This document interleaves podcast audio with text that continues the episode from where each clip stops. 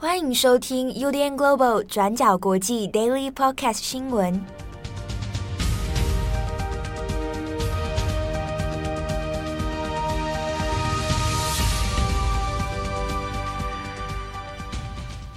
Hello，大家好，欢迎收听 UDN Global 转角国际 Daily Podcast 新闻。我是编辑七号，我是编辑佳琪。今天是二零二一年十月十五号，星期五。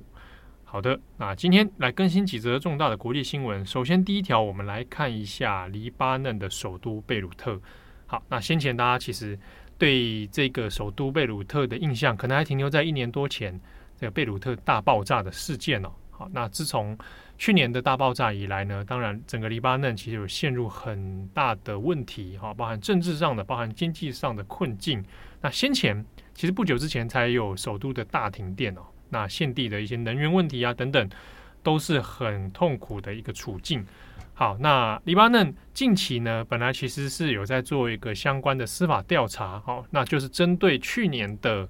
这个码头大爆炸的事情啊，要做一个究责啊，因为当时大家这个细节可以参考一下我们过去在做的相关新闻哦。那之中有很多会讨论到有官员失责的问题啊。那先前很多那种危险易燃的爆裂物存放在那边太久，那一直有过警告，但是都没有处理哦。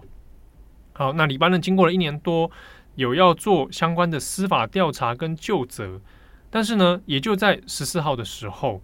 那黎巴嫩很著名的一个反对派哦，什叶派武装政党真主党，那就上街啊，这个游行就是主要的目的啊，诉求是说要反对这一个司法调查。他怀疑是说，哎，这个真主党声称啊，这个司法调查会抹黑真主党啊，针对真主党而来的。好，那就上街之后呢，其实也是荷枪实弹哦。好，但是没有想到这一个街头的游行。后来竟然演变成在贝鲁特市区的驳火大枪战。好，那之中一起发生冲突的呢，是另外一派，是跟真主真主党一直以来敌对的基督教民兵派哦，是黎巴嫩力量。啊，那这是他们的名称。就跟他们的民兵呢，就在贝鲁特的市区里面啊，这就发生了一个很惨烈的枪战哦。目前已知是至少有六个人死亡，那差不多有六十人受伤哦。好，那这个是黎巴嫩近十三年以来最严重的一次民兵冲突。好，那事件这个事件呢，我们要稍微来解释一下它的一些前因后果，以及这场枪战其实，哎，爆发的当下呢，也蛮多混乱，甚至蛮奇妙的一个场景哦。好，那我们首先先讲一下这个枪战的发生。那主要呢是在当地时间十四号的下午哦。那黎巴嫩什叶派的这个算是两大巨头啊，一个是真主党。另外一个是阿迈尔运动，真主党其实过去算是蛮有名的哈，长年以来其实在黎巴嫩的活跃哈，那这个也被世界很多国家列入为恐怖组织哦。好，那他们两个这个政治巨头呢，就一起发起了这个所谓的反对真相调查的大游行。好，那就有上千名的示威者就扛着这些标语啊、旗帜啊，好，那就在贝鲁特的市中心。好，那开始在游街，但是呢，这个示威团哦，他们一路走一路走，就往贝鲁特的西南方向前进，然后走到哪里呢？到贝鲁特的中城区，那来到了这个黎巴嫩马龙派基督教民兵的大本营塔尤纳地区哦。好，那很敏感的就是真主党，他们是荷枪实弹的啊，带带着武器的，有火箭炮，有枪支、步枪。那走到了敌人的大本营里面，其实这个是相当敏感的一个行为哦。所以当地呢，这个在示威的时候，也有提出一些警告。那特别是这个基督教民兵，他们就有警告这些诶真主党哦，如果再靠近的话，诶，那可能会发生冲突。那结果也就真的在当日的下午呢，就突然之间爆发了枪战哦。那这个根据地方的一些第一线说法。也是说，哎，突然就有人开始发动狙击啊，然后就有人被头部就直接被开火打中。那一瞬间呢，有一些真主党这些什什叶派的示威者呢，就中弹倒下了。好，那中弹倒下之后，当然荷枪实弹真主党当然要做反击，所以呢就把机关枪、步枪全部拉出来，火箭炮也扛出来啊，那就直接开始在塔尤纳区展开还击哦。那瞬间这个市区就变成枪林弹雨。那但是蛮奇妙的一个场景，是我们透过外媒的影片啊或者相片里面，因为很多市民也还在活动，但当中呢，有些市民其实跟这个枪战距离非常近哦。那还有人是在旁边看热闹的样子，那甚至有一些第一手的证词啊，就是去问的说：“哎，你你现在在打什么？你现在在打谁啊？”那这些真主党示威者里面也有说：“啊，其实也不知道，那但就是先打再说。”那这个荒场景其实也蛮荒谬的。好，那大规模的枪战里面，其实有很多建筑物都有受到损伤，那还有这个弹痕啊、弹孔等等。那也有一些外媒的记者啊，那他当地的公寓就被这些这个流弹哦涉及到，那所幸是没有造成说有外国的记者受伤哦。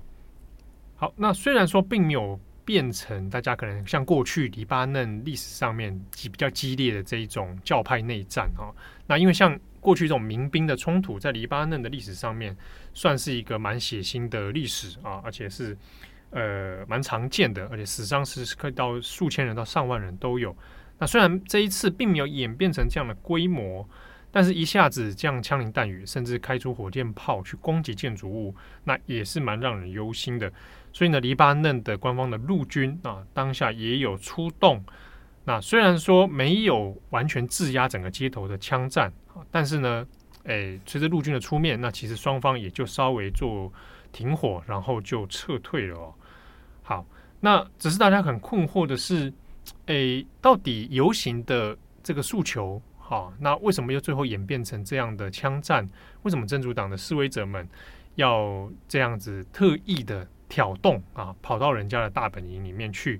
那最后演变成这样的事情哦，那中间就当然有一些脉络可循。其中一个，我们先讲一下为什么真主党示威者们要反对这一次所谓的真相调查。啊，那刚刚我们有提到，其实，在去年的黎巴嫩大爆炸啊，贝鲁特大爆炸里面呢，有很多关于官员的就责问题。啊，那根据后续的一些调查里面，也的确也发现。诶，一些失职啊，然后对于事前的一些预警啊，完全就是不闻不问的状况。那当中有一些可能会被究责的官员，又跟真主党的关系其实很密切。有一些人呢是真主党特意安排，然后在政治路线上面进入到体制内的啊，关系密切的人士。那民间其实也有很多的讨论，在黎巴嫩的舆论里面，甚至也觉得说啊，那个贝鲁特的那个码头。它其实跟很多基督教民兵派的人士的活动区域是有关的，所以之中有些舆论认为说，会不会啊猜测阴谋论，该不会是真主党发动的一次攻击事件哦？所以真主党的立场认为说，好像官方啊在把整件事情的旧责都怪罪给真主党，啊，所以呢他就上到街头上面去要求说，这个反对这个真相调查哦，然后不要再抹黑。真主党的这个这个派系，好，那那这次当然是由此一说，好，那当然真主党的立场是不是完全正确？这后面还有很多应该要做调查的部分。但是呢，另外一件事情大家比较困惑的是，那你游行就游行，干嘛又要特别跑去基督教民兵派的这个塔尤纳区啊？然后还真的就擦枪走火了。那么相关的分析里面还是认为说，当然这个跟真主党的一种。诶，试图转移注意力的策略有关哦。那用这种重新挑起过去黎巴嫩内战的这一种阴影啊，用此来威胁啊，那或者是作为一种真主党对外的警告，就是说，诶，现在这个现在黎巴嫩的联盟基督教政党哦，用这个内战的威胁人来警告现在的这个联盟基督教政党。好，那同时也在宣告说，这个真主党是有办法。哦，来干涉或者来施压整个国会，啊，那还有包包含对于真相调查这件事情哦，所以它基本上会有一些政治上面，甚至是军事冲突上面的一些威胁警告意涵在内。那只是说，哎，现在在黎巴嫩基本上是内外交迫的状态哦，包含它内部的政治还很动荡。啊，去年的大爆炸以来，其实政治结构不稳，那以及现在经济问题基本上是一个。恐怕没有最坏，只有更坏的一个黑洞哦。那能源也出状况，国际之间也有一些制裁的问题。基本上，黎巴嫩现在陷入一个算是蛮呃可怕的深渊里面。那如果现在在爆发现在像真主党跟基督教民兵派之间的内战冲突的话，那未来的局势还会怎么样演变？那国际是不是有可能要需要介入？这个恐怕都还是后续需要观察的问题哦。好，那有关于黎巴嫩，包含像真主党，包含像现在政治经济问题的一些背景呢，那可以参考转角过去过去二十四小时以及我们相关专栏作者的文章。好，那有兴趣的读者可以来参考。好，那下一则我们帮大家更新一下关于挪威的攻击事件。在昨天呢，我们报道提到了挪威的孔斯贝格镇，在十三日的时候发生了一起攻击事件，是由呢一名动机不明的歹徒，他手持长刀与弓箭冲入镇上的超市，无差别杀人。那最终呢，造成了五人死亡，另外还有包括警察在内的两人重伤。目前呢，这名男子已经遭到了逮捕，并且呢，已经进行了审问。而到了今天，案情又有了进一步的更新。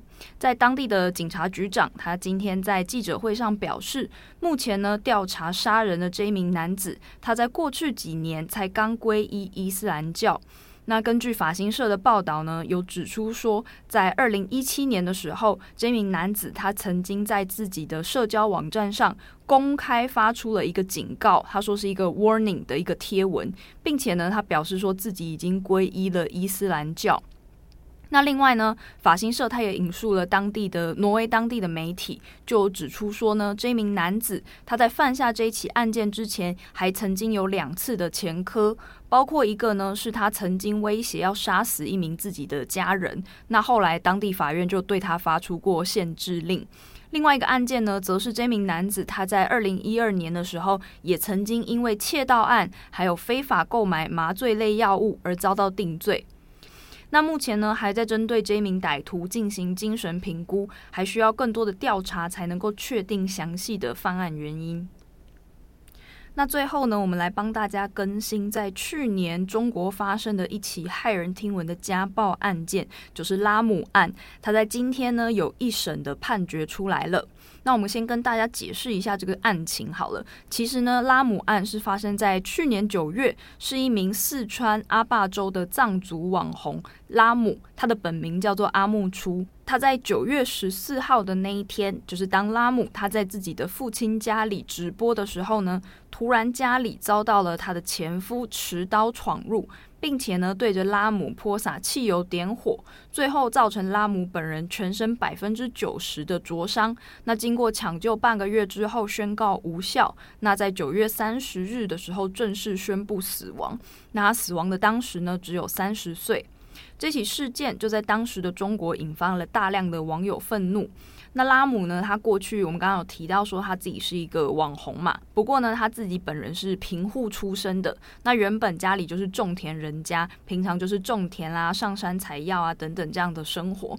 但是后来呢，拉姆开始经营了抖音，就发表了一些他平常自己的田园生活啊，或者是介绍一些藏族的民情风土啊等等的这些生活影片。那当时呢，就获得了蛮多的中国网友喜爱，差不多有将近二十四万的粉丝追踪。那根据央视的报道呢，拉姆跟他的前夫，他前夫叫做唐璐，这两个人呢是在二零零九年的时候登记结婚的。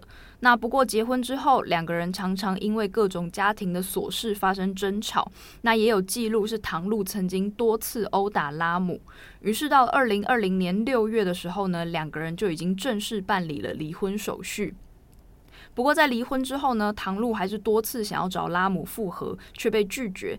因此呢，心生怨恨，所以才有了后来的这样子的报复行动。那虽然遭受到丈夫常年的家暴，不过拉姆呢，她也被中国网友称为是一个几乎是完美的受害人。因为拉姆呢，她已经非常努力去透过各种管道来申诉，包括她尝试离婚啊，那也曾经多次报警过，那还为了能够离婚，愿意放弃自己孩子的监护权等等。但是到了最后，却还是被前夫杀害，也让这起事件呢，在中国引起了高度的舆论关注。那光是呢，他还在住院治疗的期间，拉姆的姐姐卓玛就曾经替他发出了募款。那募款呢，就在二十四小时内高达了百万元人民币。